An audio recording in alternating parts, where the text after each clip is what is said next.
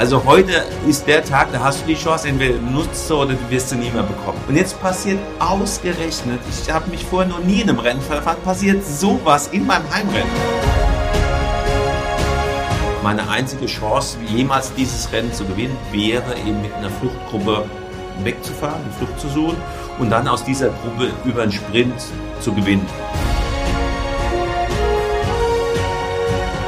Meine Eltern wollten mich wie immer auch da besuchen kommen, um anzufeuern und äh, mir Beistand zu geben und sind auf der Fahrt zu dem Radrennen drei Kilometer vom Start tödlich verunglückt. Wir waren auch nur noch drei Fahrer, es war nur noch Heppner, ich und der Italiener Tosato. Wenn jetzt die Muskeln zukrampfen, dann verkackst du es wirklich selbst. Ja, schön, dass ihr da seid. Willkommen zur nächsten Folge von Das Spiel deines Lebens. Heute in einer leichten Titelabwandlung, weil wir sind heute beim Rennen deines Lebens. Wir steigen heute gemeinsam mit euch aufs Fahrrad. Wir begeben uns in das Jahr 2000 ähm, an einen ja, geschichtsträchtigen Ort. Und äh, das Datum ist der 1. Mai. Ähm, jetzt wird bei vielen, die mit Radsport zu tun haben, es schon klingeln. Ähm, der 1. Mai ist ein traditionelles Radsportdatum in, in Hessen, denn dort findet ein sehr berühmtes Rennen jedes Jahr statt. Es ist das Rennen, das früher rund um den Henninger Turm hieß, heißt äh, heute äh, rund um den Finanzplatz Eschborn oder Eschborn Frankfurt oder keine Ahnung, wie es morgen heißt. Aber rund um den Henninger Turm hieß es früher. Und der Mann, mit dem wir heute reden wollen, hat dieses Ding gewonnen im Jahr 2000. Es ist Kai Hundertmark. Schön, dass wir bei dir sein dürfen. Ja, hallo, grüße euch. Und vorab müssen wir mal sagen, wir haben hier einen Radsport-Interessierten mit mir sitzen. Wir haben hier, Max, kann man sagen, du bist fast Radsportkritiker. Ja, das, also es ist nicht unbedingt der Radsport an sich, es sind viele Sachen, die da drumherum passieren, aber ja. wie du ja sonst immer sagst, dass ich so der Sportinteressierte und Sportexperte bin, also heute wird es ganz heftig, weil von Fahrradfahren habe ich überhaupt keine Ahnung. Ja.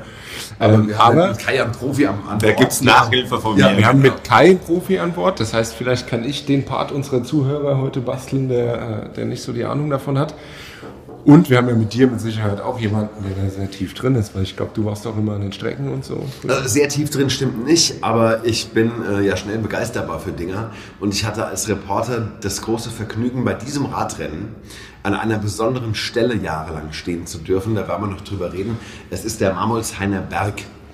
Ähm, für alle, ähm, also wenn ihr uns jetzt hört, liebe Radsportprofis, wenn, wenn ihr das hört, weil ihr über den Hashtag gestolpert seid, den Max irgendwo reingetackert hat, dann verzeiht uns bitte, dass wir ein bisschen weiter ausholen, teilweise naive Fragen stellen werden, um alle abzuholen. Mich zum Beispiel. Den Max zum Beispiel erstmal ganz vorab.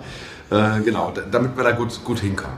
Ähm, der Mammolsheimer Berg ist eine unfassbar steile Steigung, das haben Steigungen oft in sich, eine sausteile Stichstraße äh, beim Zugucken kriegt man das Gefühl, das tut weh. Aber wir fangen erstmal vorne an.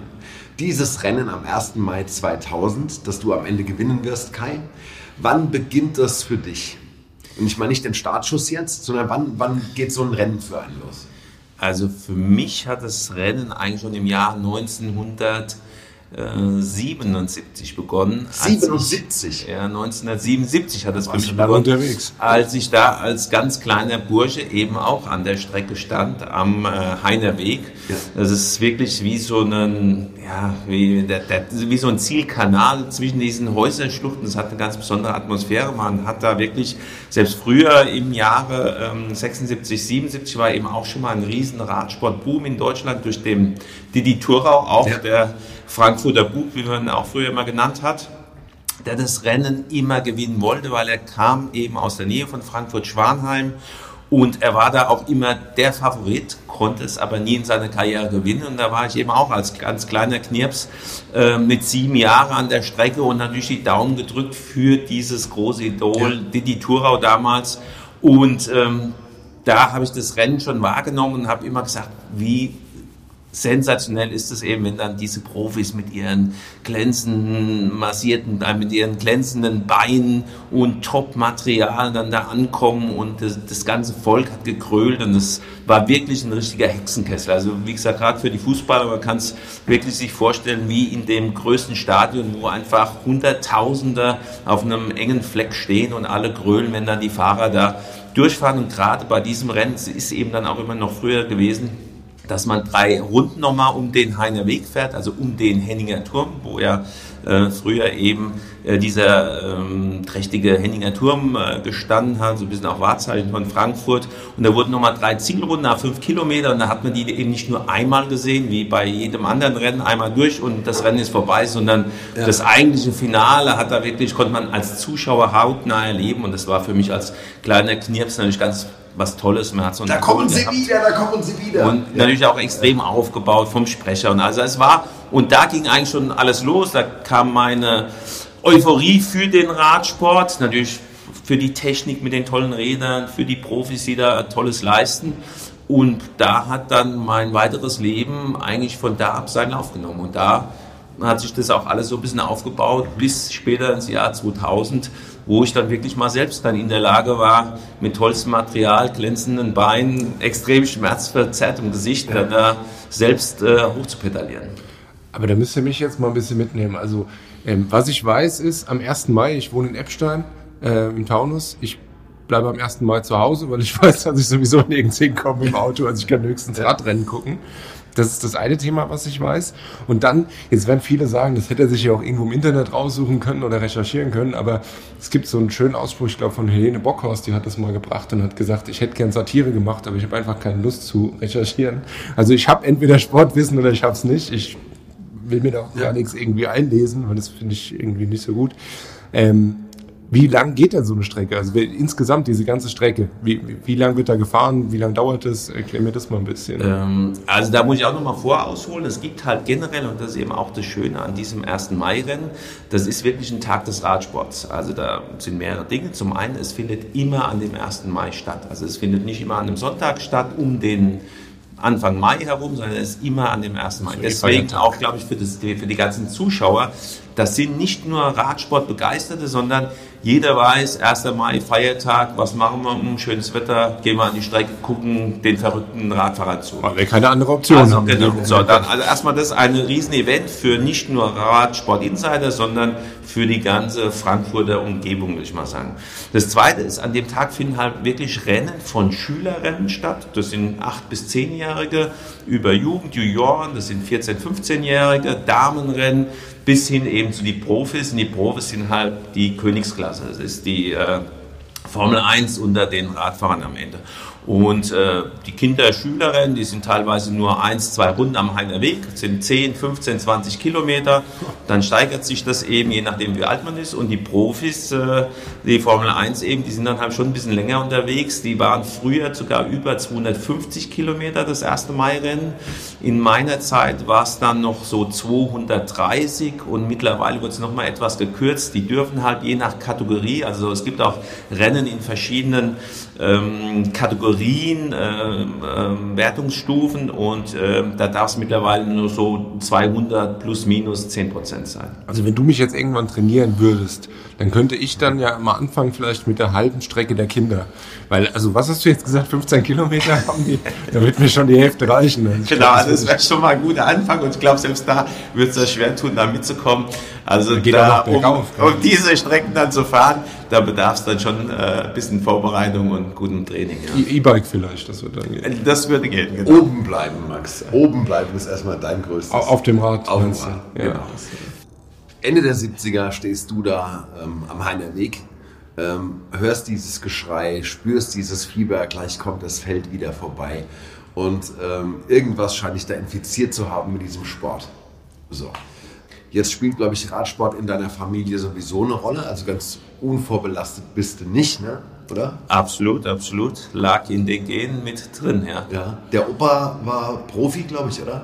Nee, es, es, ist auch so eine bisschen teilweise tragische Geschichte. Mein Großvater, äh, der Hans Hundertmark, der war 1924, ist er deutscher Meister geworden, deutscher auch Meister, im Straßenfahren ja. und wollte anschließend unbedingt Profi werden. Das ist halt das Größte, was jeder Sportler erreichen kann, aus seinem Hobby irgendwann mal den Beruf zu machen und ähm, Ehre und, und Geld äh, zu verdienen damit.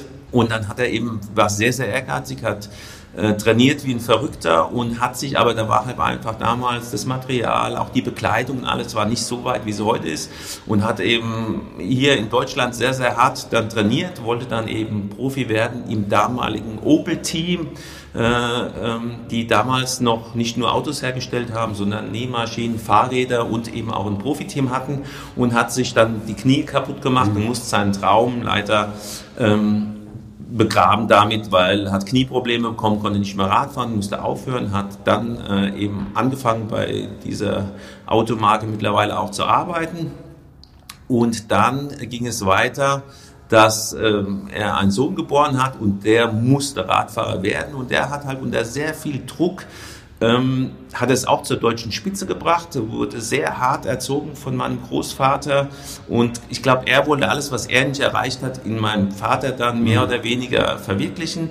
Äh, mein Vater war auch Nationalmannschaft, war sehr, sehr gut, war auch kurz vor dem Sprung zum Profi-Dasein und da ist eben der Hans Hundertmark, also sein Vater, gestorben und er musste, damals hat man als Profi nicht so extrem viel Geld verdient und er musste eben dann normal arbeiten gehen, um die Familie und so zu ernähren und konnte eben auch nicht Profi werden. Also das war die zweite Generation, ähm, die wieder nicht Profi werden konnte. Und dann war mein Vater aber zu mir das krasse Gegenteil. Er hat mich übermachen lassen, er hat mich zwar mitgenommen, aber war nie mit Druck hinter der Sache, sondern es war immer die, der Spaß im Vordergrund und so bin ich eben schon in frühen Jahren zumindest an die Rennstrecken gekommen. Ja. Dann gab es eben diesen Didi Thurau, der auch aus Frankfurt war, und schon so ein Held, der hat damals gelbes Trikot bei der Tour getragen. Es war auch damals schon mal so ein Radsportboom in Deutschland.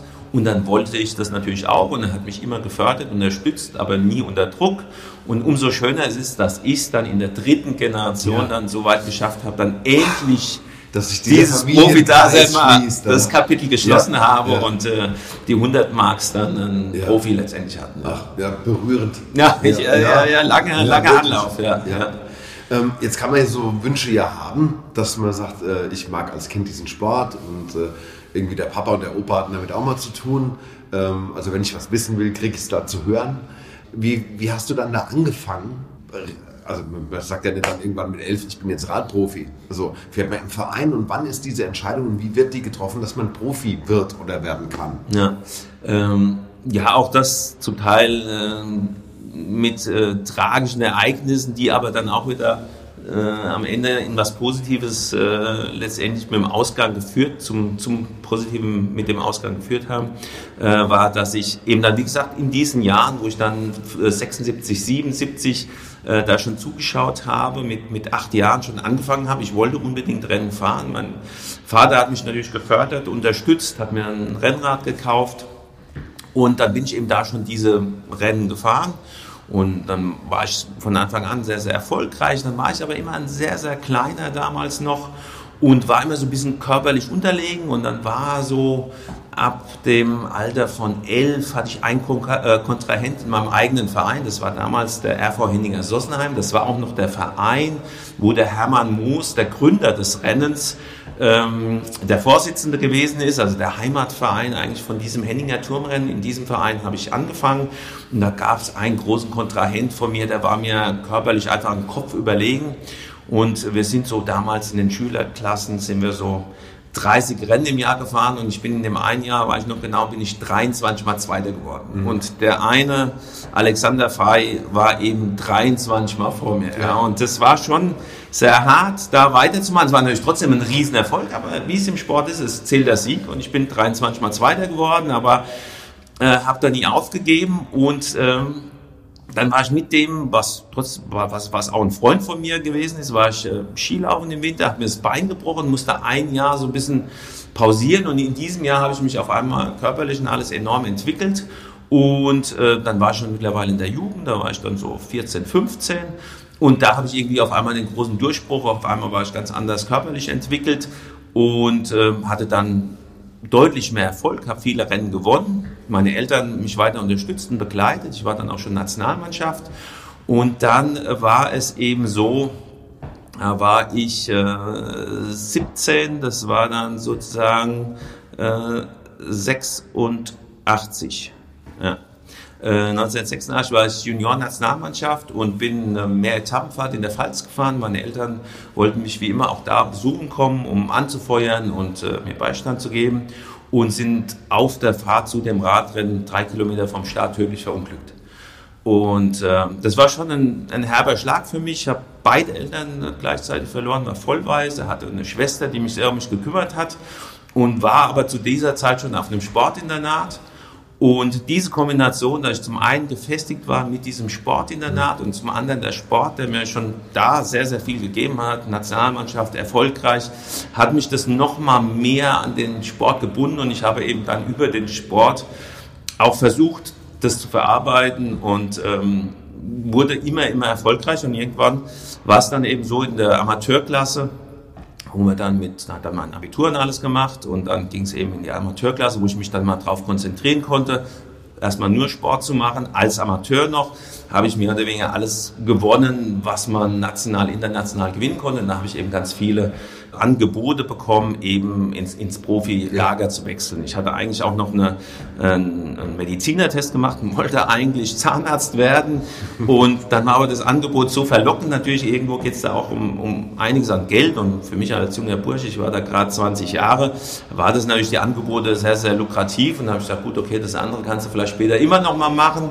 Und jetzt versuchst du es einfach mal hier aus deinem Hobby und deiner Leidenschaft und deinem ewigen Wunsch der Generationen und die auch selbst einfach äh, den Schritt zu wagen in das äh, Profileben und mit deinem Sport dann auch das Geld zu verdienen. Du bist dann irgendwann im ähm, berühmtesten deutschen Rennsportteam äh, gelandet, das es damals gab. Das war das Team Telekom. Wenn wir uns nochmal jetzt nach vorne katapultieren in dieses Jahr 2000, äh, an den 1. Mai. Irgendwann wird es äh, losgehen auf der Strecke. Wie ist das in diesem Profiteam an diesem Tag organisiert? Sagst du da, Leute, das ist äh, meine Heimat hier und ich gewinne das heute, also helft mir oder äh, war der Plan ganz anderer? Wie, wie war das? Ja, das ist eben, was der Radsport so ein bisschen mit sich bringt, was viele Laien von außen nicht unbedingt immer gleich so sehen. Er ist natürlich hoch äh, taktisch und alles. Und jeder hat schon eine gewisse Aufgabe. Im Fußball ist es deutlich einfacher. Da gibt es den Torwart, da gibt es den Linksaußen, Rechtsaußen, Abwehr, Sturm. Im Radsport ist es nicht so klar zu sehen, wer hat welche Aufgabe. Aber da gibt es halt auch eben ganz klare Rollen. Der eine ist eben der Top-Sprinter. Das heißt, wenn man irgendwie in einem Massensprint so ein Rennen ähm, zusammenhalten kann durch die Helfer, dass es eben keine Fluchtgruppen gibt, dann fährt man für seinen besten Sprinter, dann wir, hat man die anderen, die sehr, sehr stark in Fluchtgruppen gibt. Es gibt die Allrounder, die zwar mal in die Fluchtgruppen gehen, aber da eher blockieren, damit es vielleicht wieder zusammenläuft, damit man wieder die Karte des Sprinters spielen kann. Also da gibt es in so einem Rennen relativ äh, viele taktische Spielräume und wie du schon erwähnt hast, bin für Telekom gefahren und da hat mir Erik Zabel, das war ein sehr, sehr kompletter Fahrer, der nicht nur der Weltklasse-Sprinter Sprinter schlechthin gewesen ist, sondern auch noch sehr, sehr gut über die Berge gekommen ist. Und deswegen hat er das Rennen auch schon bereits gewonnen im Vorfeld. Und es war schon eine relativ sichere Sache, wenn wir das Feld so zusammenhalten können, dass der Erik mit in der ersten Gruppe ankommt, gewinnt er zu 99 Prozent. Ja, ja.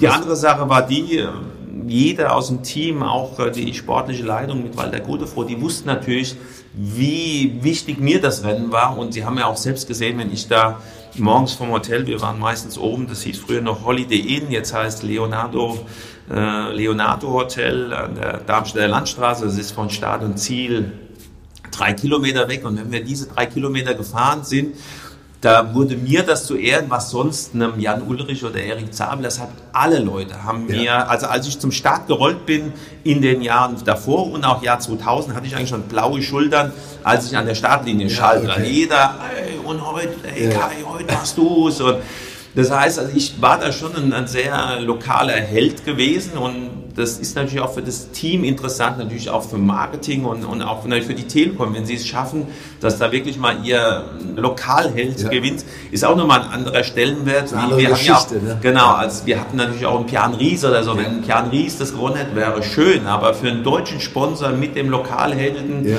das war natürlich auch für die von der Konstellation der Traum, aber da waren halt intern noch viele Sachen, die man berücksichtigen musste. Und auch wenn ich in eine Fluchtgruppe gehe, wenn ich dann nur Dritter werde, hätten wir auch nichts davon gewonnen. Also war sehr viel immer im Vorfeld, was an Taktik abgesprochen wurde und was machbar wäre. Wenn wir jetzt mal zurückgehen zu dem, weil du jetzt sagst im Vorfeld, wenn jetzt während dem Rennen hat dann der, der, Trainer oder die sportliche Leitung auch noch irgendeine Möglichkeit, darauf einzugreifen? Also kann der euch irgendwie Tipps geben? Hat einer von euch irgendwie einen Knopf im Ohr? Oder? Genau, also wie gesagt, wie, wie beim Fußball, wo sie an der Linie stehen, ist mittlerweile im Radsport so. Früher war das vor meiner Zeit noch komplizierter. Mittlerweile eben auch durch die Technik ist so, die Fahrer sind mit Funk ausgestattet. Also auch bei Und, dir schon vor 20 Jahren? Genau, bei mir eben auch schon. Jetzt davor nicht, aber in meiner Zeit dann eben schon. Ja sind mit Funk ausgestattet und der Trainer oder sportliche Leiter, wie es im Radsport heißt, im Auto, ähm, der hat eben auch den Funk und der kann mit allen Fahrern sprechen und äh, und er gibt dann schon nochmal Anweisungen. Zum einen, wie weit sind Fluchtgruppen entfernt, wie weit ist der Abstand äh, oder Anweisungen, jetzt muss gefahren werden, um die wieder zurückzuholen oder wer was auch immer machen muss. Und da kann schon noch der Trainer eine Menge eingreifen. Auch nicht komplett alles, weil das Rennen nimmt auch manchmal seinen Lauf und man muss manchmal irgendwie agieren, aber oftmals können die eben schon noch in gewissen Dingen dann auch eingreifen und dann nochmal taktisch Informationen geben. Ja. Dann hätten wir ja dann doch nochmal eine Position gefunden eigentlich. Dann brauche ich gar nicht für das Jugendtraining trainieren, äh, für das Jugendtraining trainieren. ja. Dann gehe ich einfach ins Auto, ich werde ja. Trainer oder taktischer Leiter. Ich mache mich wieder auf den Weg mit euch zurück einen Tag vor dem 1. Mai, weil ja. du hast gesagt, äh, ihr übernachtet in diesem Hotel. Das heißt, das Ankommen ist ein Nachmittag vorher. Das Team trifft sich da. Was, was passiert da? Im Tan Tanz in Mai. Ja, ja, genau. Gefeiert, Mai, da, da, mussten die Trainer bei uns nie aufpassen, weil es hat wirklich auch äh, für den Sponsor so einen hohen Stellenwert gehabt, dass da keiner auf die Idee da kam, noch abends äh, groß äh, auf die Sause zu gehen.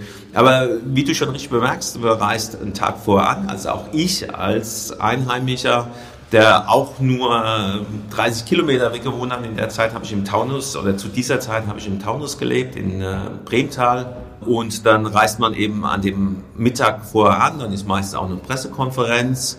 Dann geht es zum Masseur, man bekommt nochmal die Beine gelockert. Dann abends, wie gesagt, ein sehr, sehr reichhaltiges Abendessen, was ich heute noch immer hinterher jammere, weil mittlerweile kann ich nicht mehr so schön essen, ohne dass ich zulege ohne Ende. Aber damals war wirklich am Abend vorher nochmal schön Carboloading angesagt mit äh, Pasta und allem Möglichen.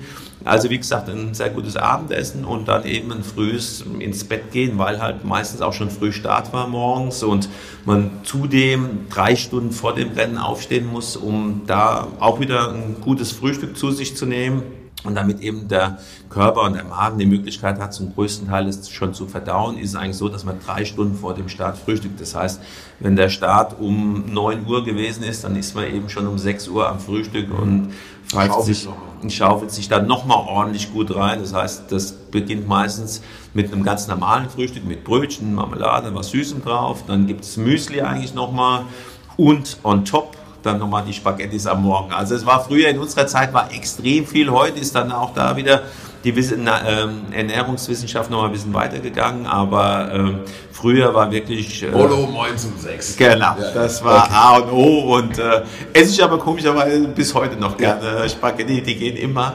Und die waren halt, wie gesagt, dann ganz früh am Morgen angesagt. Dann hat mich nochmal kurz aufs Bett gelegt. Schlafen natürlich nicht, weil dann der Kreislauf absackt. Und dann so eine Stunde vorm Start ging es dann Richtung Start. Dann war Einschreiben. Dann waren natürlich auch nochmal Journalisten, nochmal fragen, nochmal hier, nochmal da. Alles nochmal richten, Rad nochmal kurz gecheckt und dann ging es los. Wenn du sagst, dass äh, ihr da vorher ankommt und das für dich in dieser Umgebung immer schon ein besonderes Rennen war, wie, wie schläft man da vor so einem Rennen? In der Heimat, mit dieser Bedeutung, das Gefühl, vielleicht geht was oder nicht. Hatte ich das da in der Nacht kalt gelassen? Hast du also gut gepennt oder? Ja, also komischerweise kann ich immer und bis heute noch, wenn ich äh, schon auf dem Weg Richtung Kopfkissen schlafe ich eigentlich meistens ah, schon ein. Also ich kann sehr, sehr gut schlafen. Mhm. Aber dann am Morgen war es schon so, das Frühstück war, habe ich schon gemerkt, der Magen war etwas nervöser und spätestens als es dann aus dem Hotel rausging, aufs Fahrrad und dann die ganzen Leute und und natürlich, man wollte unbedingt äh, besonders gut sein, aber man wusste, es wird so schwer und dann alle, hey, und heute und heute machst du es und jeder klopft dir nochmal und dann kam da schon enorme Nervosität vor dem Start auch. Also es war aber wirklich nur so die Stunde vor dem Start. Also das Rennen losgeht, ist wieder was anderes und davor war auch noch ziemlich viel Ablenkung, aber so von dem, aus dem Hotel raus, bis dann der Startschuss gefallen ist, war schon große Nervosität immer am 1. Mai. Da kommt der Ablauf, den du zu diesem Zeitpunkt gut kennst. Du bist Profi, du weißt, wie Radrennen ablaufen, du kennst deine Crew. Äh, die Schultern sind blau von, von dem ganzen Geklopfe. Aber heute Kai. Ja. So. Und dann geht dieses Rennen an diesem 1. Mai 2000 irgendwann los. Wie, wie beginnt das? So wie du es dir vorstellst, außergewöhnlich? Ist, ist da schon irgendwas in der Luft? Ja, das Schöne an dem 1. Mai-Rennen ist, das geht immer erstmal neutralisiert, so ein bisschen aus Frankfurt raus, dann kann man noch mal ein bisschen warm werden, dann ist eben auch das Schöne am Radsport. Der Radsport ist sehr, sehr international. Da spricht man mal mit den Italienern hier, mal mit denen und lenkt sich da auch nochmal so ein bisschen ab und macht nochmal ein bisschen Smalltalk. Und äh, früher wurde das Rennen dann immer am Mainufer, so bei Niederrad etwa nach so acht Kilometer oder so Neutralisation gestartet. Das heißt, man für hatte nochmal so. Die, für die Nicht-Profis Neutralisation heißt, das Rennen ist im Prinzip losgegangen alle Rollen, aber es ist noch ein Nicht-Angriffspakt. Genau. Also so eine Einführungsrunde. Peska, so eine Einführungsrunde. Genau, genau. Also der, der äh, Direktor des Rennens äh, ist äh, vorne in einem Auto, da sind auch tatsächlich noch so orange Blinklichter an, kann man eigentlich wie so Pacecar-Phase ja. sich vorstellen. Man fährt mit einem entspannten Tempo von 30, 35 km/h sehr äh, entspannt. Für äh, die Laien vielleicht nicht mehr ganz so entspannt. Das fahre ich nicht mal bergab. Für, für einen Profi eher so, dass er gerade einigermaßen die Betriebstemperatur bekommt.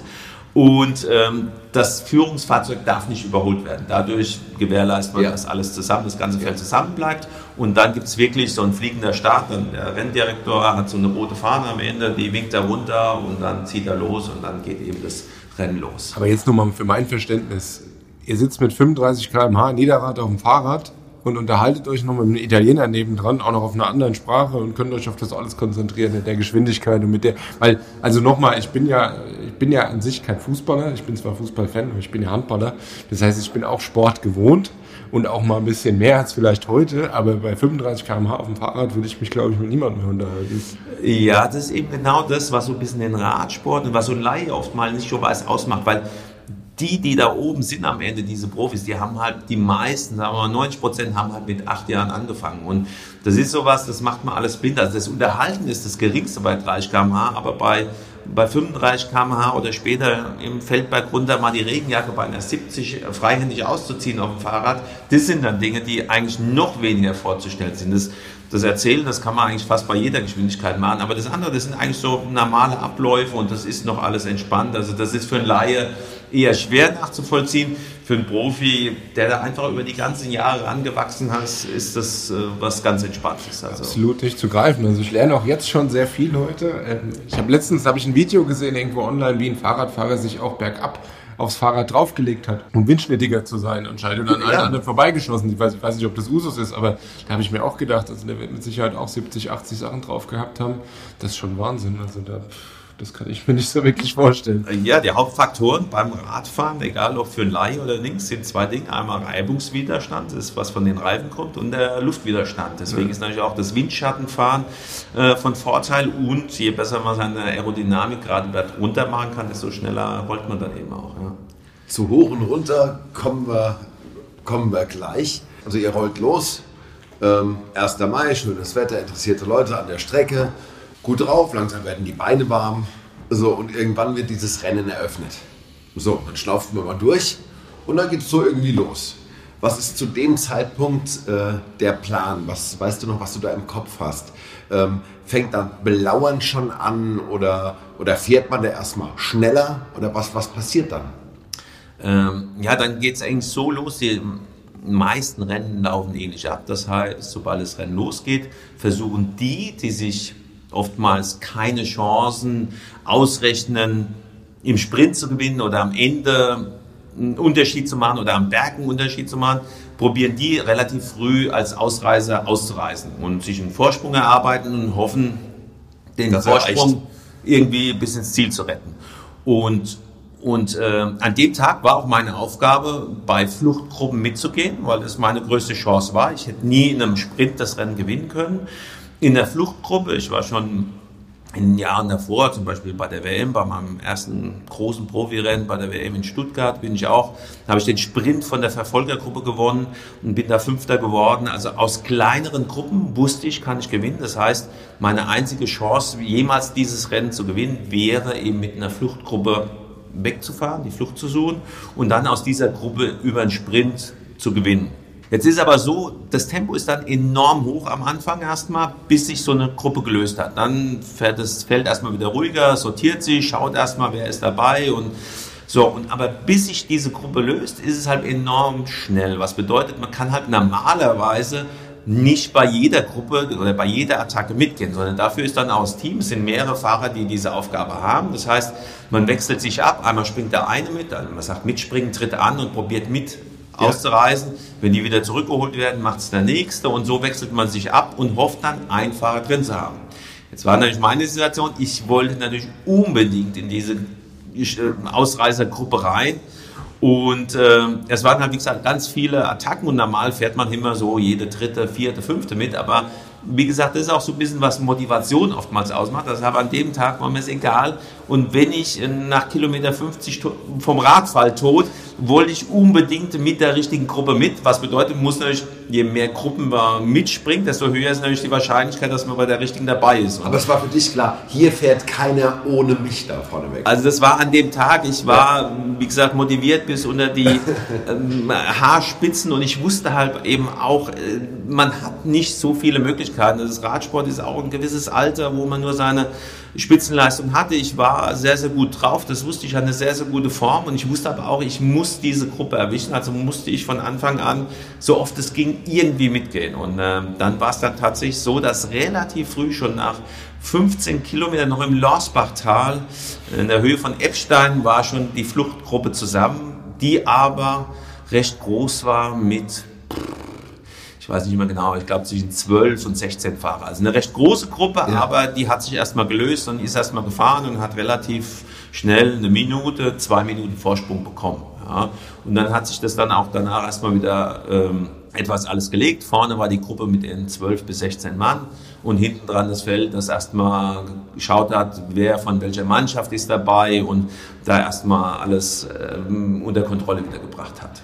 Das ist schon sehr, sehr früh in so einem Rennen, ne? Nach 15 ist, Kilometern? Nach 15 Kilometern weiß man, man hat jetzt noch so 215 mindestens vor sich und es kommen halt noch die ganzen Berge erstmal. Und das ist schon sehr früh, wobei die Gruppe war halt so groß, dass man sagen kann, okay, entscheidend ist, dass man sich abwechseln kann, eben wegen diesem äh, äh Windschatten und alles, ist natürlich mit einer größeren Fluchtgruppe die Chance noch mal etwas größer, auch schon, dass so eine sehr frühe Flucht äh, mit Erfolg gekrönt sein kann. Und, also das ist ja ein, ein ganz relevanter Punkt ich kenne das vom, also vom ab und zu mal aufs Fahrrad steigen, wenn wir mit den Jungs unterwegs sind. Ich rede jetzt über zweimal im Jahr. Aber da, wenn du so eine Gerade hast und du hängst einem hinten direkt am Reifen und du gehst dann da hinten weg und hast den Wind in der Schnauze. Das sind schon Welten an Kraftaufwand, was man mehr hat, wenn man da vorne ist oder wenn du hinten dran bist. Das heißt, ist das auch der Grund, warum die meisten Fluchtgruppen geschnappt werden, dass die Kraft einfach, also dass es viel zu energieraubend ist, dann nicht Windschatten fahren zu können. Genau, also wie absolut auf den Punkt gebracht, der größte Widerstand ist wirklich der Luftwiderstand. Ja. Und wenn man eben ohne Windschatten fährt, ist die Anstrengung über 30 Prozent höher, als wenn man im Windschatten fährt.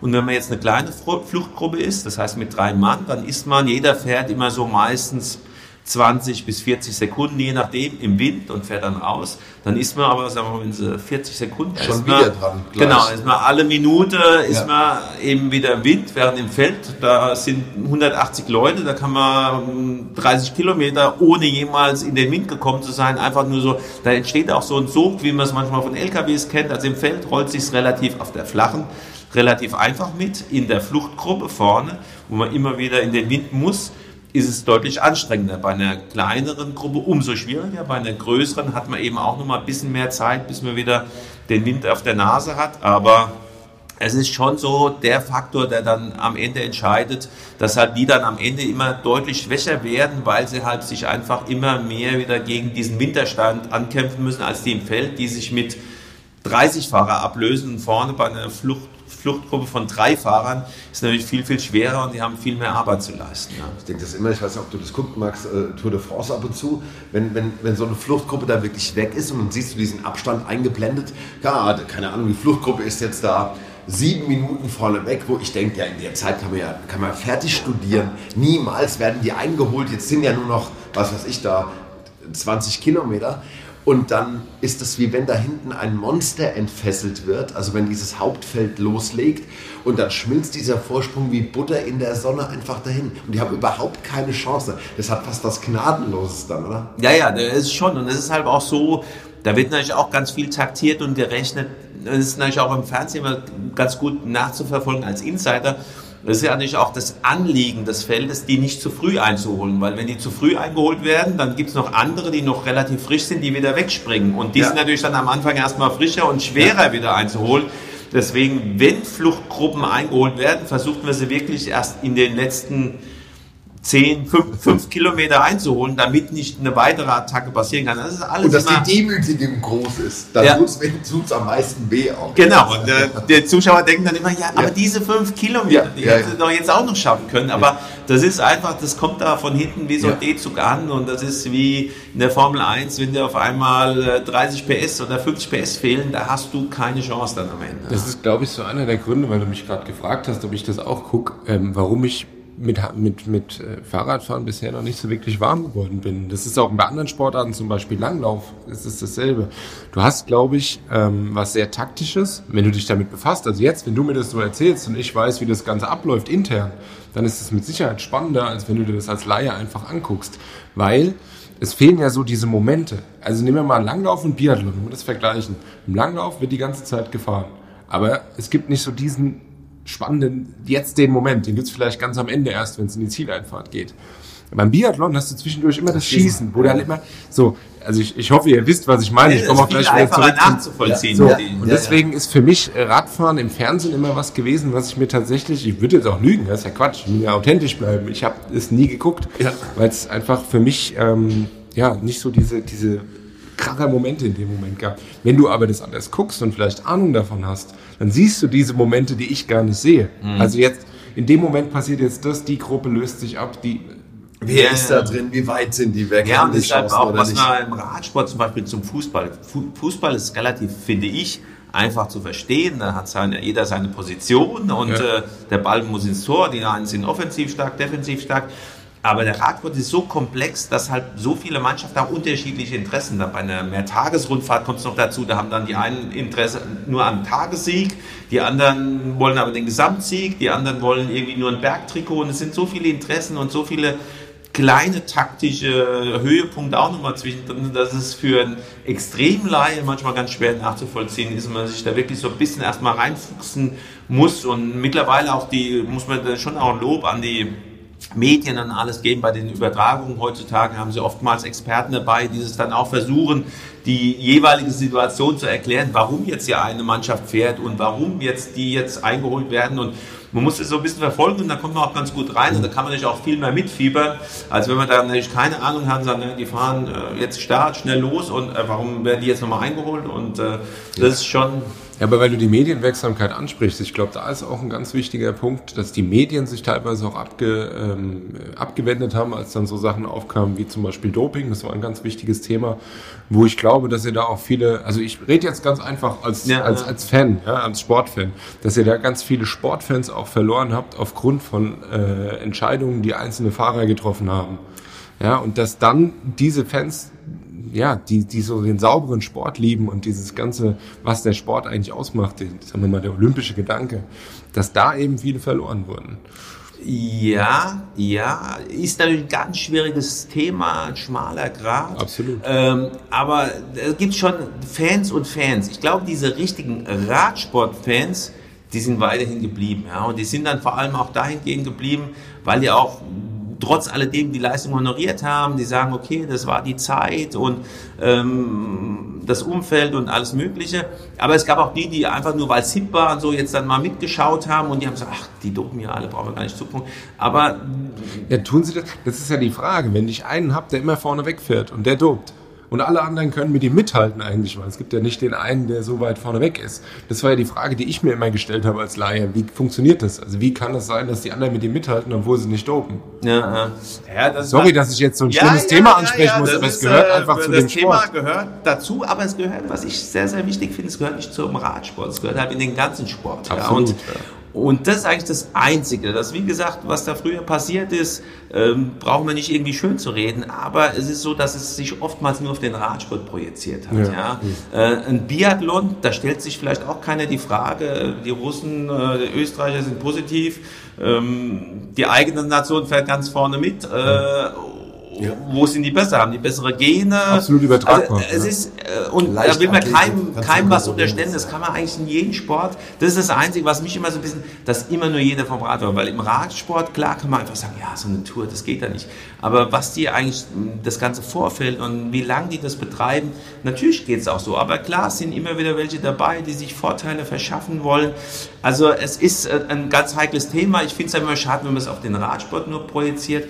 Im Fußball stellt sich halt Beckenbauer hin und sagt, oh, muss da nur einen Ball kicken können, ja, dann, dann gewinnst du. Das ist heute auch nicht mehr so. Heute, man, man macht ja die Messung, wie viele Kilometer die heute mittlerweile rennen. Ja. Und wenn du entspannter am Ball bist, ja, und konzentrierter und noch Atem hast und nicht über Kreuz guckst und blau bist, dann kannst du auch besser kicken. Also müsste man auch da die Frage stellen. Aber die stellt keiner, das ist ja auch okay so. Aber es ist, ist eine schwierige Sache und am Ende ist trotz alledem, und deswegen sind, glaube ich, auch so Leute wie ich da kein Böse, weil am Ende gewinnt trotzdem das Talent. Ja? Und äh, mag man denken über den Jan Ulrich, äh, was man will, ich glaube, ich hätte Cyan Kali nehmen können oder was auch immer. Ich hätte nie das Cyan Kali ist mit Sicherheit Ja, aber vielleicht noch einmal schnell, ja, oder was auch immer. Ich hätte nie das Talent, ich hatte einfach nicht das Talent und das hat jeder gesehen, der mit ihm was gemacht hat und so ja. gesehen. Am Ende gewinnt trotzdem das Talent, ja. Und so gesehen, natürlich gibt es immer welche, die es da versuchen, Vorteile zu erringen und ja, gibt's halt.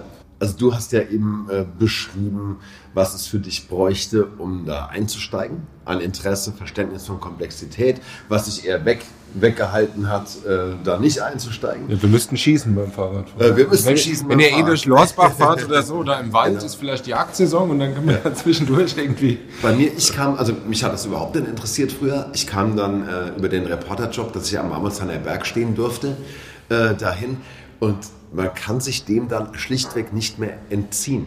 Wenn man da steht und man sieht dieses Feld, eine Steigung hochfeuern in einer Geschwindigkeit und lässt sich da anstecken noch von dem Anfeuern, das ist, ist der Wahnsinn.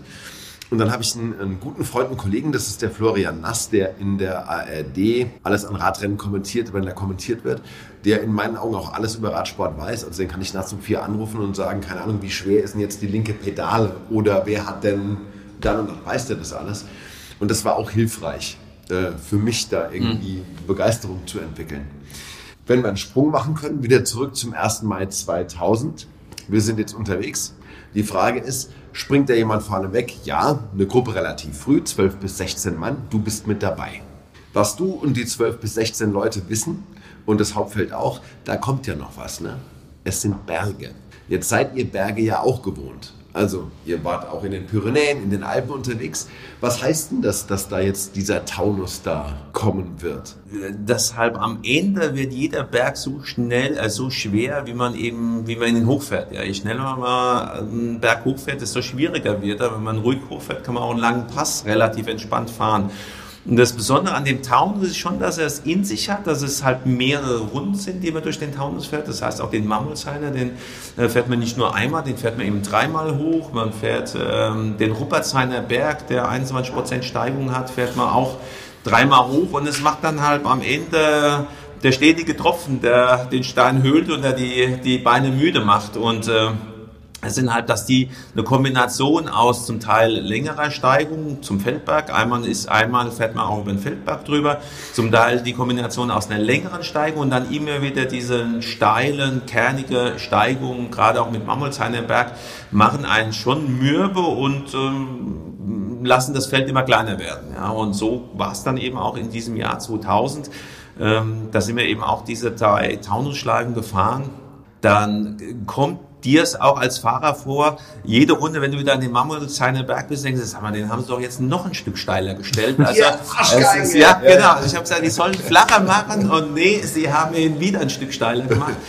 Das tut schon weh und dann merkst du halt auch mit voranschreitender Kilometer, äh, dass die Beine nach und nach immer etwas müder werden und ein paar Körner aus deinem äh, Sack äh, voll Reis, den du hast, äh, sind dann immer wieder auf der mhm. Straße und weg und du hast halt nur eine gewisse Anzahl zur Verfügung.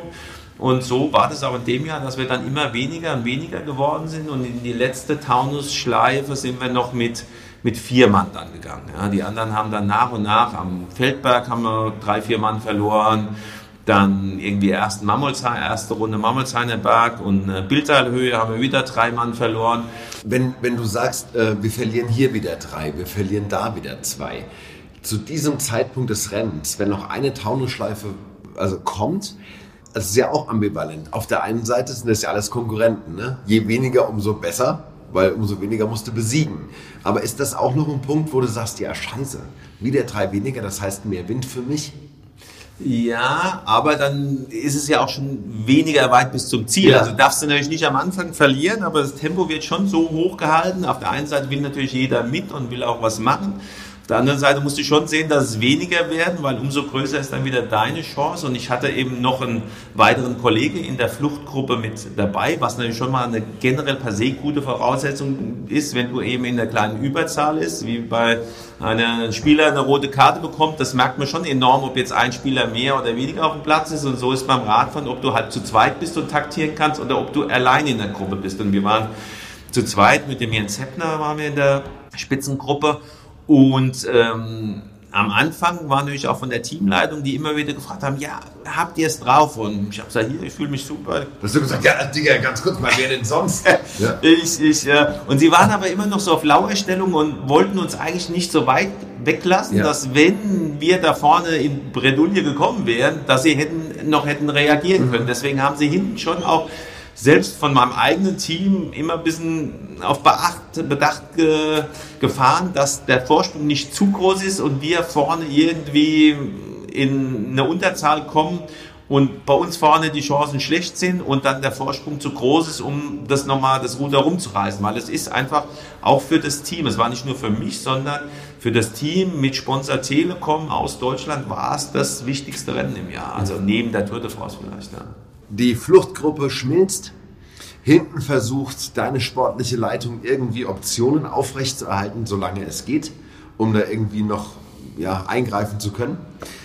Was geht dir zu diesem Zeitpunkt durch den Kopf? Denkst du da schon drüber nach, heute könnte es was werden? Also das könnte, könnte mein Ding sein heute. Ähm, ich glaube, du darfst da noch nicht zu früh. Du musst halt erstmal auf das, du musst im Jetzt und gerade leben. Ja, du musst gucken, gutes Tempo zu machen. Du musst gucken, dich gut zu ernähren. Also gut essen, gut trinken. Du musst schauen, dass du. Während der Fahrt jetzt oder vorher? Während der Fahrt. Während also, du hast eben äh, deine Trinkflaschen, dann gibt es bei den langen Rennen zwei Verpflegungskontrollen, meistens so die erste nach 100, die zweite nochmal so 70 vorm Ziel, nach 180. Und da eben wichtig, Getränkeaufnahme, Flüssigkeitsaufnahme, Essen, so nicht gerade berghoch, aber sobald dann mal ein Flachstück oder runter wieder Essen zuführen. Was, was, was isst du dann?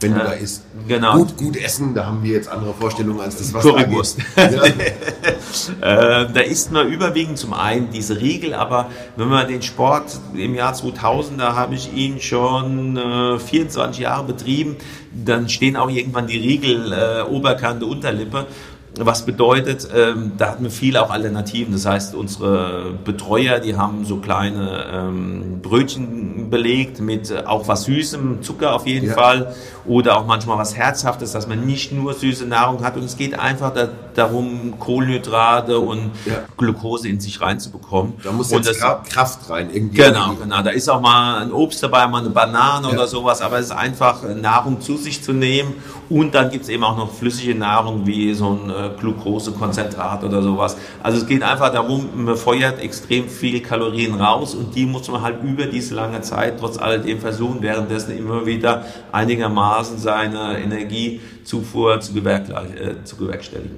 Wie, wie weit ist noch ungefähr ins Ziel, wenn wir jetzt reden von eine Taunusschleife kommt noch? gut 40, zwischen 40 und 50 Kilometer vom letzten Berg war der Ruppertzeiner. Vom mhm. Ruppertzeiner ging es dann zurück wieder flach, fallend und flach Richtung Frankfurt und dann eben nochmal diese drei Zielrunden nach 15 Kilometer. Also ich glaube, es sind so 45 Kilometer vom letzten Berg, was der Ruppertzeiner Berg war.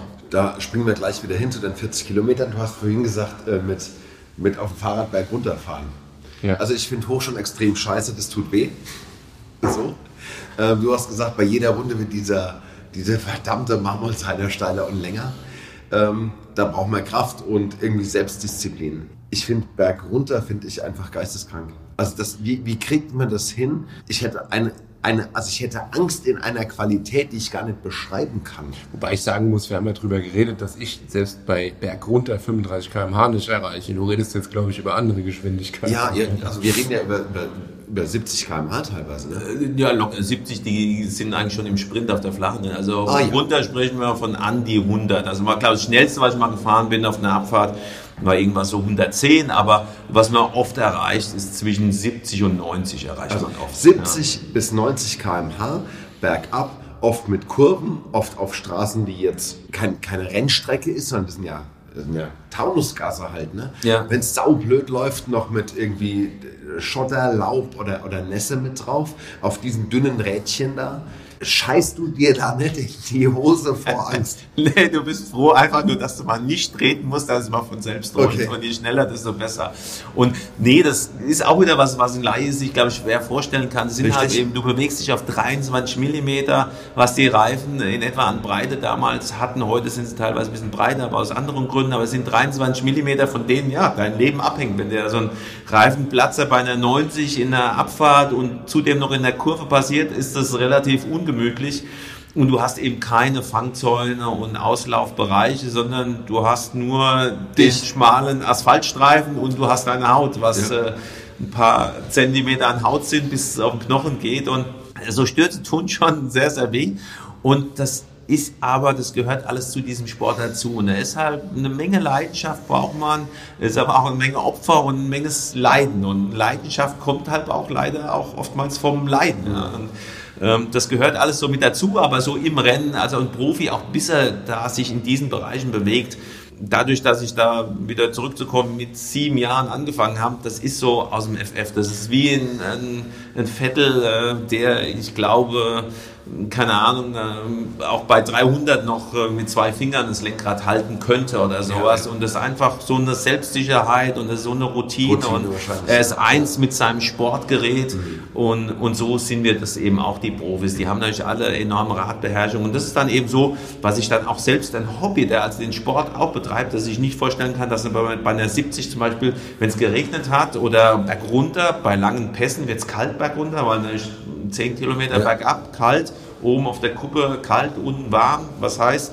man zieht sich meistens oben eine Regenjacke an und wenn man dann bei einer 70 freihändig dann noch eine Regenjacke wie so ein Segel, da sind schon Kräfte, die da wirken und das kann selbst einer, der viel Rad fährt, sich das nicht vorstellen, aber unser Leben hat sich eben auf diesen 23 mm Reifen abgespielt. Wir sind im Jahr, um da auch mal Kilometerleistung zu sagen, wir sind im Jahr so zwischen 30.000 und 40.000 Kilometer auf dem Ding gesessen und dann ist es halt, da ist mal eine Einheit mit dem Teil und ja, da, da, denkt man überhaupt nicht dran. Also es macht einfach Spaß dann runter, muss man nicht treten und wenigstens mal wieder drei Kilometer, wo man eben, dann nutzt man auch die Zeit, auch bei einer 60 dann zu trinken, zu essen und die Dinge zu erledigen, wo man dann Steuer. auf der flachen, äh, wo man dann auf der flachen wieder keine Zeit dafür hat. Ja, ja Steuer ist gut, Steuer gefällt mir.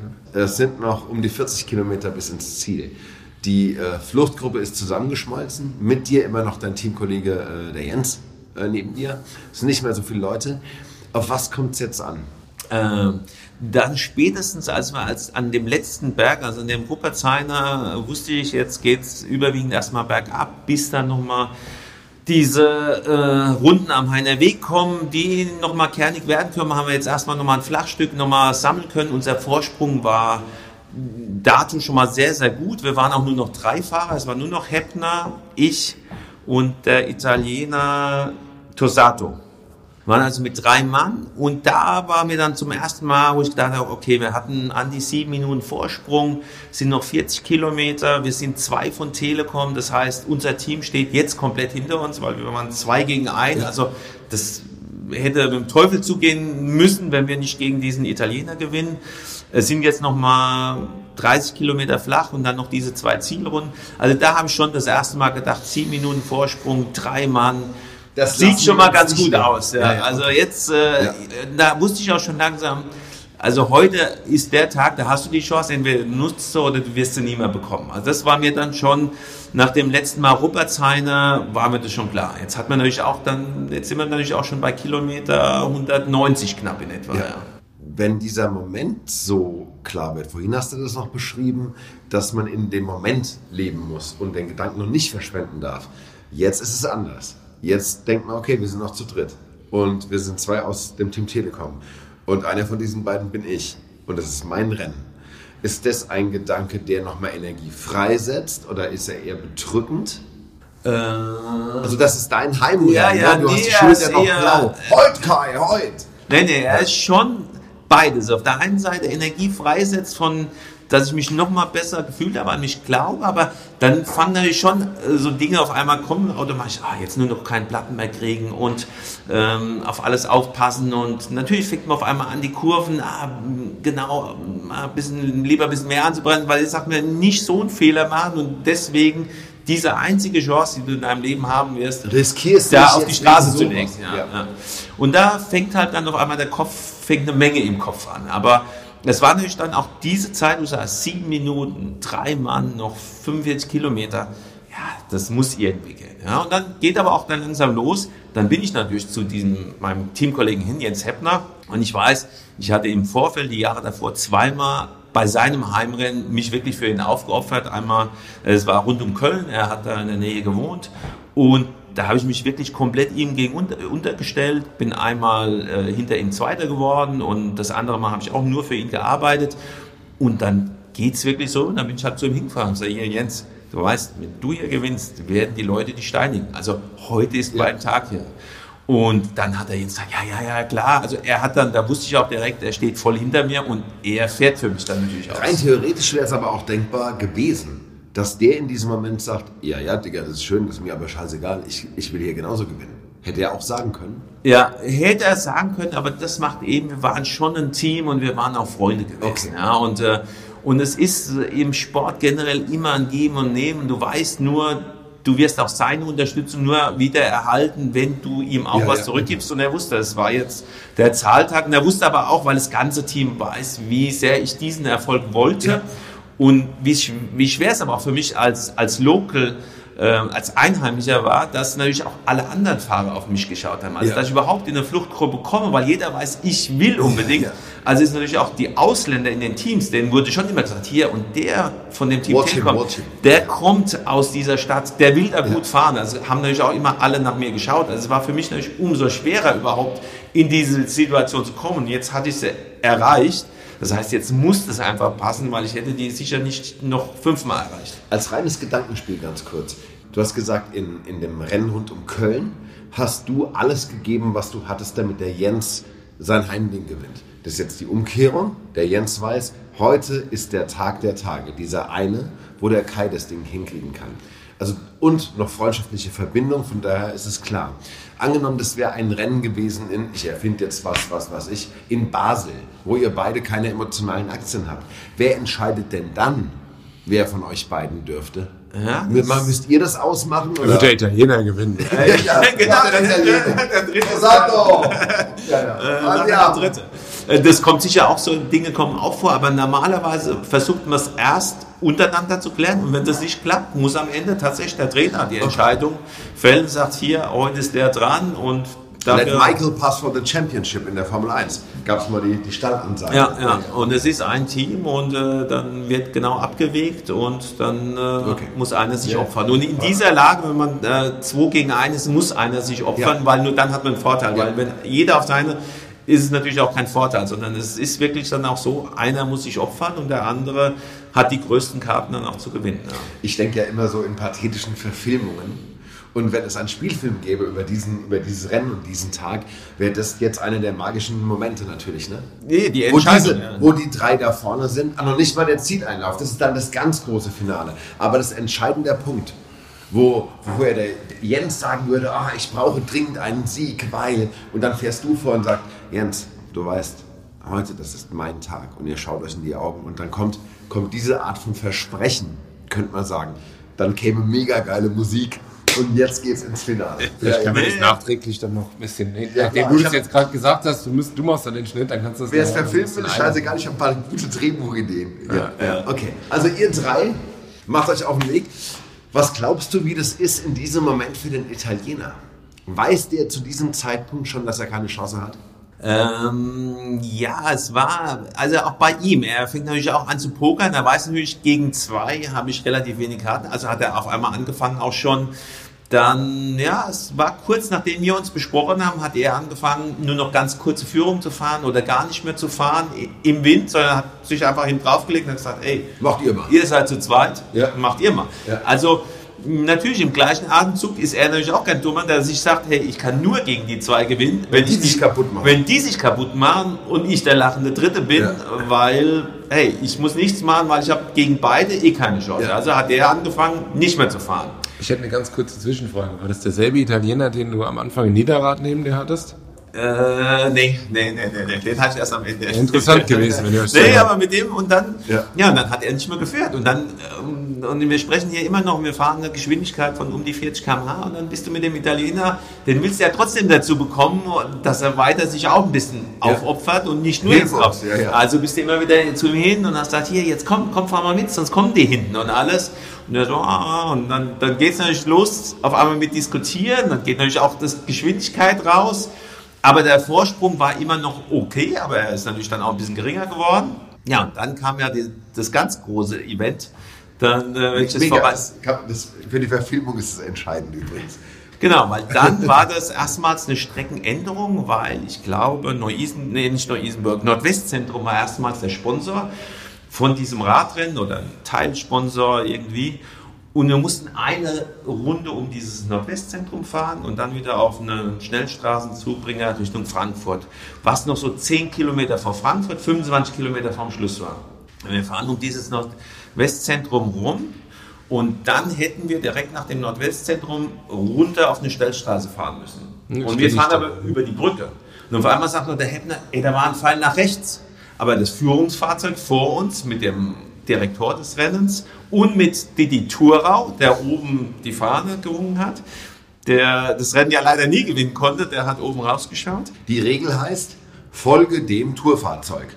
Ja, eigentlich, oder? Ja, das ist eben die geschriebene Regel äh, besagt. Ich meine die unausgesprochene. Ja, die also, unausgesprochen ist, wenn man fährt dem Rad sitzt, fährst du halt dem scheiß Auto genau, hinterher. Du fährst dem Auto hinterher. Ja. Ja. Die geschriebene Regel irgendwo in den Statuten, weil es das, das Rennen hat dann noch einen extremen Verlauf dann auch erstmal mit einer Menge Diskussion geführt. Die äh, geschriebene Regel, jeder Fahrer muss sich über die Strecke informieren, informieren und muss ja. die Strecke wissen.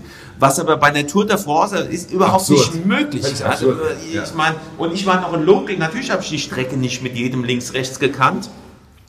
Und wie gesagt, wir fahren da an diesem Abbiegefall vorbei, aber es kann auch sein, dass eine Änderung war aus irgendeiner Sperrung. In Frankreich gern auch mal irgendeine Demonstration auf der Straße und die Strecke wird umgeleitet. Also fährst du natürlich erstmal diesem Führungsfahrzeug hinterher. Und wir fahren dem hinterher und auf einmal denken wir schon, was ist jetzt? Weil da sind wir auf diese Schnellstraße in die andere Richtung weg von Frankfurt draufgefahren und waren auf einmal im Verkehrsstau was bedeutet hat, das Führungsfahrzeug ist falsch gefahren und wir sind diesem Führungsfahrzeug hinterher. Ihr standet, also jetzt, Im ich kenne die Ecke ja, ihr standet in einem Autostau quasi. Genau. Auf der und, Autobahn dann genau, raus aus... Genau, und äh, so, vor dem Führungsfahrzeug waren nämlich Polizeimotorräder, die direkt die Sirenen an und Blaulicht und dann sind wir zum Glück, kam nach 800 Meter, gibt es wieder eine Ausfahrt, sind wir raus über die äh, Schnellstraße drüber und dann in die richtige Richtung rein. Nur da gab es wieder Stau, weil ja diese Autos gesperrt wurden vorne wo die eigentliche Strecke war. Das heißt, wir mussten wieder durch den Stau und sind dann summa summarum in etwa knapp zwei Kilometer mehr gefahren, plus eben auch vom Speed natürlich enorm verloren, bis wir durch diese parkenden Autos durchgeschlängelt sind und es war voll Chaos gewesen. Leute, da merkt ihr mal wieder für unsere Hörer, wie wichtig eine Rettungsgasse ist. Also Absolut. Also, gerade, am, gerade am 1. Ja. Mai. Erstens, ja. Kopf hoch, Kopf hoch. Genau. Äh, das Handy kann warten. Das Handy kann warten. Bildet eine Rettungsgasse. Bildet Immer. eine Rettungsgasse. Der Kai, Kai, kann sie brauchen, alle anderen äh, auch. Wir sind ja auch ein Service-Podcast. Na klar. Ähm, das heißt, wir haben vorhin drüber geredet, wie schwierig es ist, als Ausreißergruppe die Energie aufzuwenden, gegen das Monster-Hauptfeld bestehen zu können. Da geht es irgendwann vielleicht um Sekunden. Und jetzt verfährst du dich also mutig ja nicht, aber das so und du denkst, in dem Moment ist du ja, das war's oder nicht? Ja, für mich ist eine Welt zusammengebrochen. Ich habe gesagt, es war eigentlich schon relativ safe. Wir hatten sieben Minuten Vorsprung, drei Mann, zwei von Telekom. Und jetzt passiert ausgerechnet, ich habe mich vorher noch nie in einem Rennen verfahren, passiert sowas in meinem Heimrennen. Ich muss schon wieder unterbrechen. Ja. Was wäre denn passiert, wenn du dem gelben Pfeil gefolgt wärst und als einziger da vorne ins Ziel gefahren wärst alleine. Das hätte doch gezählt, oder? Ah, eigentlich schon, ja, aber wie gesagt, das hätten wir eigentlich machen müssen, aber äh, du machst nicht, weil du gedacht hast, vielleicht irgendeine Straßensperrung. Ja, also wir hatten vor zwei Jahren Bombendrohung, glaube ich, da ist der ganz erste Mal genau, abgesagt worden. Ja, also du, fährst immer diesem Führungsfahrzeug hinterher, ja. ja. Und dann war halt dann, ab da ging es los, da war erstmal nur Chaos, Diskussion. Ich bin vor ans, ans Fahrzeug gefahren und habe gesagt, hier, ihr müsst hinten ja erstmal aufhalten wieder, ja, weil ja. Und die so, ja, Proteste hinten, weil dann hat dann irgendein sportlicher Leiter, hat genau diese Statute gesagt, hey, die sind falsch gefahren, die, jetzt war der Vorsprung nur noch fünf Minuten auf einmal.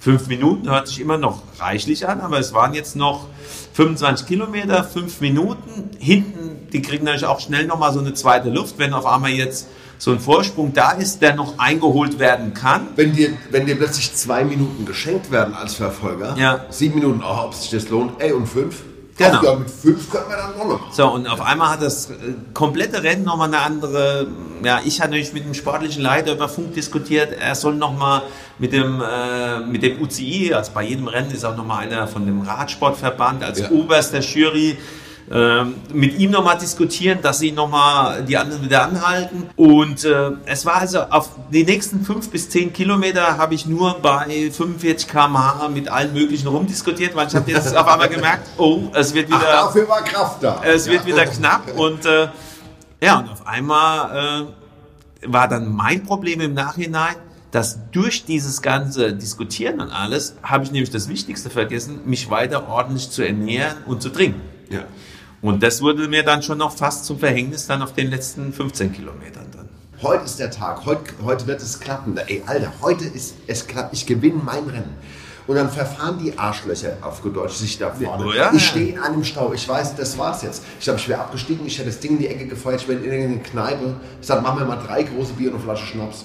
Ich, nee, ich, und ich fang's Rauchen jetzt hier. Ich sag ich mal, nee. Ich, ich, ich hätte, glaube ich, drei große Schnäpse in ein Bier genommen. So. Und mit niemand rede ich mehr hier. War so, so ein Moment von Verzweiflung ja, auch da, oder? Total. Es war dann auf einmal, wenn ich das jetzt deswegen hier verbassel und die Chance, ja, da war natürlich dann auch dann Resignation, das kriegst du nie mehr und, ja. und statt, klar, wenn man jetzt im Nachhinein abgebrüht, hätte einfach weiter und sein Ding durchziehen müssen, aber du bist natürlich so emotional angespannt ja. und du weißt jetzt, verdammte Hacke, ja, wegen sowas jetzt dann am Ende die einmalige Chance zu verpassen, war natürlich dann auch Angst dabei auf einmal, oh je, jetzt wenn der Vorsprung schmilzt, er war zwar noch fünf Minuten und naja, und dann wurde das alles nochmal sehr hektisch dann zum, zum Finale hin. Ihr seid wieder in die richtige Richtung unterwegs. Frankfurt im Blick. So, es sind noch 15 Kilometer, ihr seid zu dritt. Ein äh, sich etwas verbeigender Italiener ein äh, Teamkollege, der Jens, der sagt, heute fahre ich für dich. Und du und das Hauptfeld fünf Minuten im Nacken. Ja, dann kommt was, wo, wo ich selbst heute, wenn ich noch so äh, mich dran erinnere, ich kriege immer wieder Gänsehaut. Das ist halt ein Das ist die Idee unseres Podcasts. Ja, ja okay. Ja, nee, meistens mit wenn man jetzt die Beine zeigen würde, das ist äh, Goosebumps. Und zwar, man fährt halt durch Frankfurt, da stehen nicht so viele Zuschauer, ist ein bisschen ruhiger, man hat sich jetzt irgendwie wieder mit der Situation irgendwie gesammelt, okay, wir müssen jetzt gucken, das irgendwie durchzuziehen, wir haben ja noch fünf Minuten und vielleicht geben sie jetzt doch hinten kein Gas oder nicht zu, nicht zu sehr dass wir es retten können. Man ist jetzt mittlerweile bei Kilometer 200 angelangt, die Beine natürlich auch schon ein bisschen müde. Und man fährt durch das Frankfurt durch, rechts, links. Und das hatte ich mir extra immer wieder angeschaut, weil auch da haben sich immer mal wieder schon mal die Führungsfahrzeuge verfahren. Also da wusste ich die Strecke blind aus dem FF. Und dann biegt man eben in diesen Heinerweg ein. Und auf einmal sind da ich glaube, in dem Jahr damals, zumindest hat es in der Bildzeitung gestanden und da steht ja immer die Wahrheit drin, keine Ahnung, 250.000 Leute haben die geschrieben, ja, in diesem Heinerweg wie ein Hexenkessel, ein Gedröhn und du fährst halt aus der Stadt und die ganze Zeit nur Diskussionen leisen, auf einmal da rein und die ganze Welt steht Kopf, ja, und ich hatte damals auch als Fahrer, ich hatte Gänsehaut bekommen, du biegst unso ein und dann ist diese Häuserschlucht, tausend von Zuschauern, die alle krölen und meinen Namen halt gekrölt haben. Das, selbst heute bleibt mir noch die Stimme weg. Es war unfassbar. Und dann fahren wir in diesen Heiner Weg rein. Das ist ein Berg mit, ich weiß nicht, was er hat, 6% oder so. Was für ein Laie auch wieder ordentlich ist, der teilweise schon auf seinen kleinen Gang stand. Für uns als Profi fährst du mit dem Finger in der Nase nochmal. Und wir fahren hier in den Heiner Weg rein und auf einmal merke ich, wie ich Krämpfe bekomme. Und geschuldet dadurch, zu wenig getrunken in den letzten ja. Kilometern, nicht fokussiert gewesen auf das, was ich machen muss, essen, trinken und mich auf das Finale konzentrieren, sondern diskutieren und alles Mögliche. Und ich fahre da jetzt hoch und merke nur schon so ein, wie der Krampf so langsam in die Beine kommt. Hatte natürlich jetzt schon 210 Kilometer in den Beinen und war eigentlich jetzt schon ziemlich am Ende und musste aber jetzt noch dreimal über das Teil da drüber. Ja, und, und dann kam richtig Angst, wo ich dachte, ja, wenn jetzt die Muskeln zukrampfen, dann verkackst du es wirklich selbst noch am Ende. Ja, und da war dann schon auf einmal ja, ging mir der Arsch auf Grundeis. Weißt du, an was mich das erinnert, als, als Fußball-Cook-Fan zumindest, äh, wir müssen unbedingt mal über das Pokalfinale irgendwann ja. reden. Da war nämlich diese Situation mit dem Videobeweis. Pokalfinale Eintracht gegen Bayern, der Videobeweis kurz vor Schluss. Mhm. So, es kann jetzt noch mal alles verloren werden. Das ist so ja. für mich, also wenn ich das übertrage, dieselbe Situation. Ja, Videobeweis nach Foul, Elfmeter, ja, nein. So, du kriegst Krämpfe oder auch schon vorher das Falschfahren. Ja, das sind für mich solche Situationen, wo noch Vor allem auch ein, äh, die, die Parallele, dass also wie viele Spiele hat man gespielt? Wie viele Rennen bist du gefahren? Ja, ja. Also wie viele absurd viele Rennen bist du gefahren? Und dann öffnet sich einmal die Option für dich, dieses dein Rennen zu gewinnen. Du weißt, das Fenster geht einmal auf wahrscheinlich im Leben, oder? Ja, absolut, absolut. Aber das zeigt aber auch wieder, gewonnen ist erst hinter ja, der Ziellinie. Absolut. Ja. Und das Spiel ist erst um nach den 90 Minuten, wenn der Schiri pfeift und nicht vorher. Ja, wenn die dicke Frau singt. Ja, wenn ihr, ihr seid immer noch zu dritt ja. an diesem Punkt. Ja. Ähm, jetzt merkst du, oh, und du kennst deinen Körper wahrscheinlich unglaublich gut. Es fängt hier an zu ziehen. Gibt es für dich eine Möglichkeit, jetzt noch einzugreifen? Also kannst du irgendwas tun dagegen oder, oder musst du einfach nur hoffen, bitte lass es, lass es nicht kommen? Genau, also ich kann, also in dem Moment habe ich wirklich auch selbst angefangen zu beten, habe gesagt, hier, der Körper, der muss jetzt noch diese, von oben waren es noch zwölf Kilometer durchhalten, dann klappe ich gerne zusammen und dann können sie mich wegtragen, aber diese zwölf Kilometer bitte, bitte. müssen die Muskulatur noch ja. aushalten. Und dann habe ich dann auch wirklich angefangen, ich habe alles, was ich irgendwie dabei hatte, weggeworfen, also den kleinsten Riegel, ich habe meine Sonnenbrille weggeworfen, damals war noch keine Helmpflicht, ich habe wirklich alles, was ich mich erledigen konnte, alles nochmal weggeworfen. Also um Gewicht okay, zu sparen, einfach. Um, ja, Gewicht zu sparen, um so leicht wie möglich zu sein und irgendwie über diese zwölf Kilometer mich zu retten, wo ich noch zweimal eben diesen ja. Berg hoch musste. Ja. Dann kommt die vorletzte Überfahrt.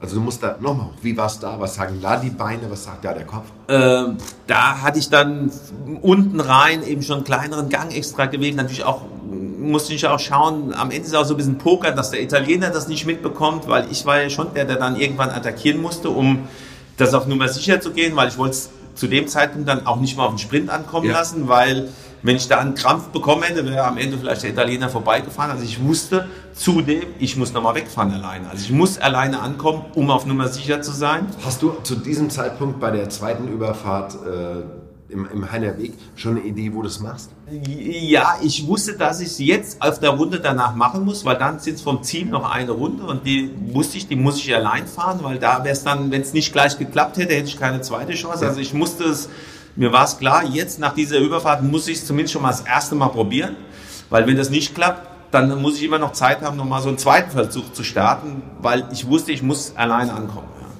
Okay, und wann, wann machst du es? Und dann ging es eben an meinem jetzigen Haus, äh, wo ich jetzt lebe, vorbei, durch Strebergärten, äh, ging es dann äh, Wendelsweg runter, wieder Richtung Heiner Weg und da kommt nochmal so eine Gegenwelle und das war eigentlich auch ganz cool im Fernsehen später, da hat der Heppner dann, der hat dann auch schon so damit gerechnet, hat dann irgendwann, da haben wir den Italiener vorgeschickt, Heppner ist an zweiter Stelle, ich war an dritter Stelle und dann gibt er mir so ein Zeichen sagt, komm, jetzt oder nie. Und dann holst du quasi Luft hinten aus dem Windschatten und sagst, und jetzt Feuer. Genau, ja, ich habe sie noch so ein bisschen in die, ich hatte vorher so ein klein bisschen abreißen lassen, das heißt, sie waren schon in der Welle, also vor allem der Italiener. Ja. Was bedeutet, wenn er schon leicht ansteigend ist, muss er natürlich viel härter beschleunigen, als wenn ich von hinten schon mit Schwung noch den Schwung von der Flamme ja. mitnehme. Also ich habe da wirklich auch probiert, alles irgendwie auszunutzen, was ich ausnutzen kann, sowohl Ortskenntnis, sowohl Reserven, alles. Und zumindest habe ich an dieser kleinen Gegenwelle, dann kam ich mit Schwung von hinten attackiert, bin dann eben, musste über diese Welle drüber und dann runter, dann kam äh, äh, Wendelsplatz und dann ging es wieder hoch zum Heinerweg. Und dann war halt die vorletzte Anstieg hoch und dann am Ziel noch eine runter. Und dann muss ich da hochfahren und da habe ich schon so gedacht, ach, bitte, bitte, bitte, jetzt keine Krämpfe. Und das Witzige, im Nachhinein hat der, der Walter Godefroh gesagt, der im Auto hinter mir hergefahren ist, ich wäre so hochgefahren, er hätte Angst gehabt, dass ich gleich umkippe. Ja, ich kam mir noch extrem schnell vor und ich wollte nur irgendwie da drüber kommen, aber es muss schon sehr langsam gewesen sein. Aber es war halt auch nach 200, ja. knapp 20 Kilometern. Ja. Und dann fährst du alleine? Und dann war ich alleine, genau. Und die, die Zuschauer nicht alle meinen Namen geschrien. Äh, ich hatte Gänsehaut, ähm, wie gesagt, die Muskulatur hat gezogen und ich wusste jetzt, der Körper, der muss noch fünf Minuten durchhalten, dann kann er abschalten.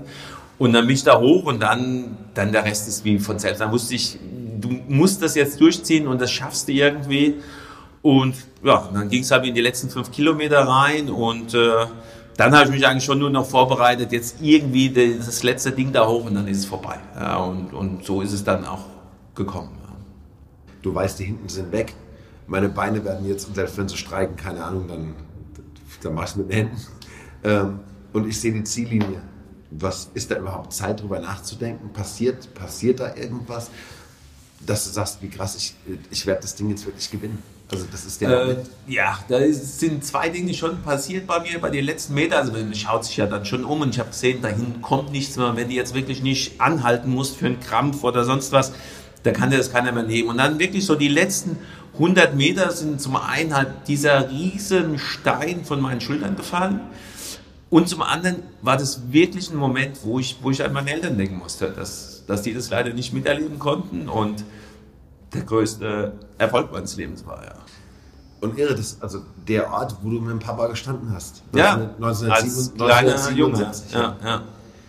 Also da hat sich so viel dann irgendwie zusammengegeben, das war schon große Emotionen, ja. Ich habe ja schon den Drang hochzugucken jetzt und zu sagen, guck, guck, es hat geklappt. Fast, ja. ja, ja, ja. Das hatte ich dann am Podium gemacht und, ja.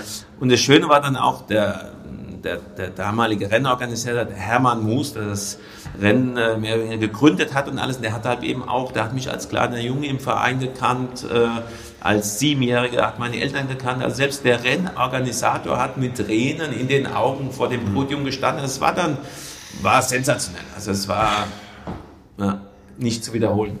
Ist wirklich die Frage, warum es noch keiner verfilmt hat.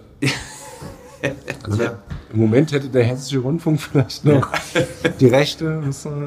Nee, also das ist Wahnsinn. Ich, ja. Wie gesagt, ich bin völlig neu an das Thema rangegangen.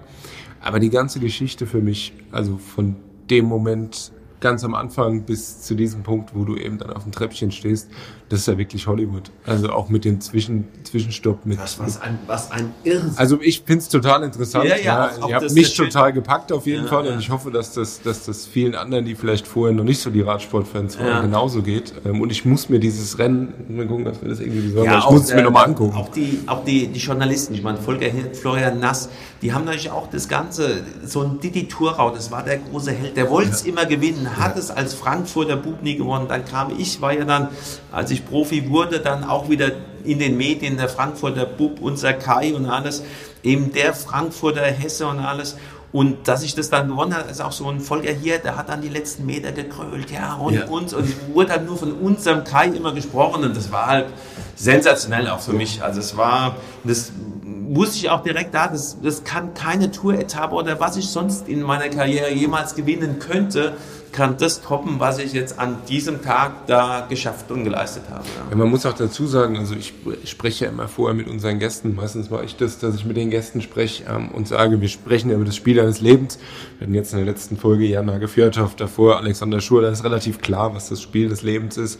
Und bei dir habe ich ja auch gefragt ja, und es kam ja sofort wie aus der Pistole geschossen. Ja, da muss ich nicht lang drüber nachdenken ganz klar äh, der 1. Mai 2000. Und jetzt, ich verstehe es absolut, wenn ich mir diese Geschichte jetzt so anhöre. Das Interessante ist, für euch beide ist es jetzt was, ihr erlebt diese Bilder im Kopf nochmal nach. Für mich, ihr habt mir diese Bilder jetzt gerade erstmal in den Kopf gepackt. Ja, also ich ja. wusste es ja nicht und von daher war das jetzt für mich wie wenn mir jemand eine Geschichte erzählt. Also ich fand es total interessant. Was eine geile. Ja. Wahnsinn. Ich frage mich nur, wie wir das hinkriegen, dass es bei uns immer wieder so emotional wird. Also am Ende gibt's immer die Geschichten werden, werden extrem emotional und ähm, das war auch heute wieder so auf jeden Fall. Ja. Du hast ähm, dann irgendwann nach neun Profijahren, glaube ich, gesagt, das reicht mit Radsport. Bist äh, nicht auf die Couch, was ich sofort gemacht hätte, sondern bist Triathlet geworden nochmal. Erfolgreicher Ironman-Irrsinn äh, ja. abgefeiert. Irgendwann machen wir, machen wir nochmal ein Special über warum können so Irren denn einfach mal aufhören mit so einem Quatsch? was ähm, wurde eigentlich aus? Ja, Wahnsinn. Wie ist es jetzt? Wir sitzen gerade ähm, in, in Wertheim wo du einen wunderschönen ähm, Radladen ist eine gnadenlose Untertreibung für das, wo wir hier sind. Also, also Glas- und Holzbau riesengroß mit ganz tollen Fahrrädern, die du verkaufst, machst. Ähm, fährst du noch? Ja, da ist man immer wieder bei meinem Lieblingswort, das ist eben die Leidenschaft. Und äh, ich habe den Sport immer mit Leidenschaft äh, betrieben und er lässt mich auch nicht los. Und äh, auch heute, heute zum Teil natürlich teilweise aus Leidenschaft, teilweise aber auch so ein bisschen aus Angst, äh, zu viel Gewicht zuzulegen, mhm. was man gerne als Sportler nach seiner Profikarriere macht. Und da treibt mich natürlich auch oftmals so das schlechte Gewissen wieder aufs Fahrrad. Aber meistens ist es schon einfach der Spaß daran, sich draußen zu bewegen, auf dem Fahrrad Spaß zu haben. Ähm, mittlerweile meine Töchter ähm, haben beide dann auch äh, Sport gemacht, was mich oder? gefreut hat. Ja, ja. habe zwei Töchter und die Kleine ist noch sehr, sehr aktiv. Die Große kam jetzt irgendwann der Freund, was bei vielen so ist und dann kann man es eh nicht erzwingen und es muss von denen selbst kommen. Aber die Kleine ist sehr aktiv und da macht mir es natürlich sehr viel Spaß, mit ihr jetzt auch gemeinsam Sport zu treiben und sowohl Radfahren, Schwimmen und alles. Als wir angefangen haben, hast du uns erzählt, dass dein Großvater deutscher Meister im Radsport war, Profi werden wollte, es hat nicht geklappt, sehr viel Druck auf deinen Papa ausgeübt hat, damit es da endlich klappt, dein Papa dir alle Freiheiten gelassen hat, mit sehr viel Liebe deinen Weg zu gehen, was du gemacht hast, um dieses Rennen zu gewinnen. Was würdest du dir für deine Töchter oder Tochter, die das noch macht, wünschen? Einfach, dass sie auch diese Leidenschaft erfährt und die Möglichkeiten, die einem Sport, die, die der Sport anbietet, äh, Menschen kennenzulernen, durch die Welt zu kommen. Ich meine, man erlebt, äh, glaube ich, in jedem Sport, wenn man in einem gewissen Leistungsniveau ist, natürlich viele, viele schöne Dinge. Das sind nicht nur die Erfolge, man lernt ganz viele Kulturen, Menschen kennen. Ich bin durch den Sport viel um die Welt gekommen und das probiere ich ihnen zu vermitteln. Siegen oder verlieren ist nicht wichtig, aber das, was man mitnimmt aus einem Sport und aus dem Leben als Sportler, was man kennenlernt, die Leute, die begeistert sind, denen man aber auch was erzählen kann, von denen man auch viel erfahren kann und und als Sportler ist man immer nah mit den Menschen. Das ist, glaube ich, was für mich das Wichtigste ist, ob man gewinnt oder nicht gewinnt. Das sind Dinge, die schön sind, aber ein Teil davon. Das heißt, wenn Sie Profisportlerinnen werden würden, wäre es irgendwie schön. Und wenn nicht, wäre es auch nicht schlimm. Absolut. Vielen Dank für deine Zeit. Ich würde mir heute nochmal das Schlusswort erlauben. Ja, auch vielen Dank von mir nochmal.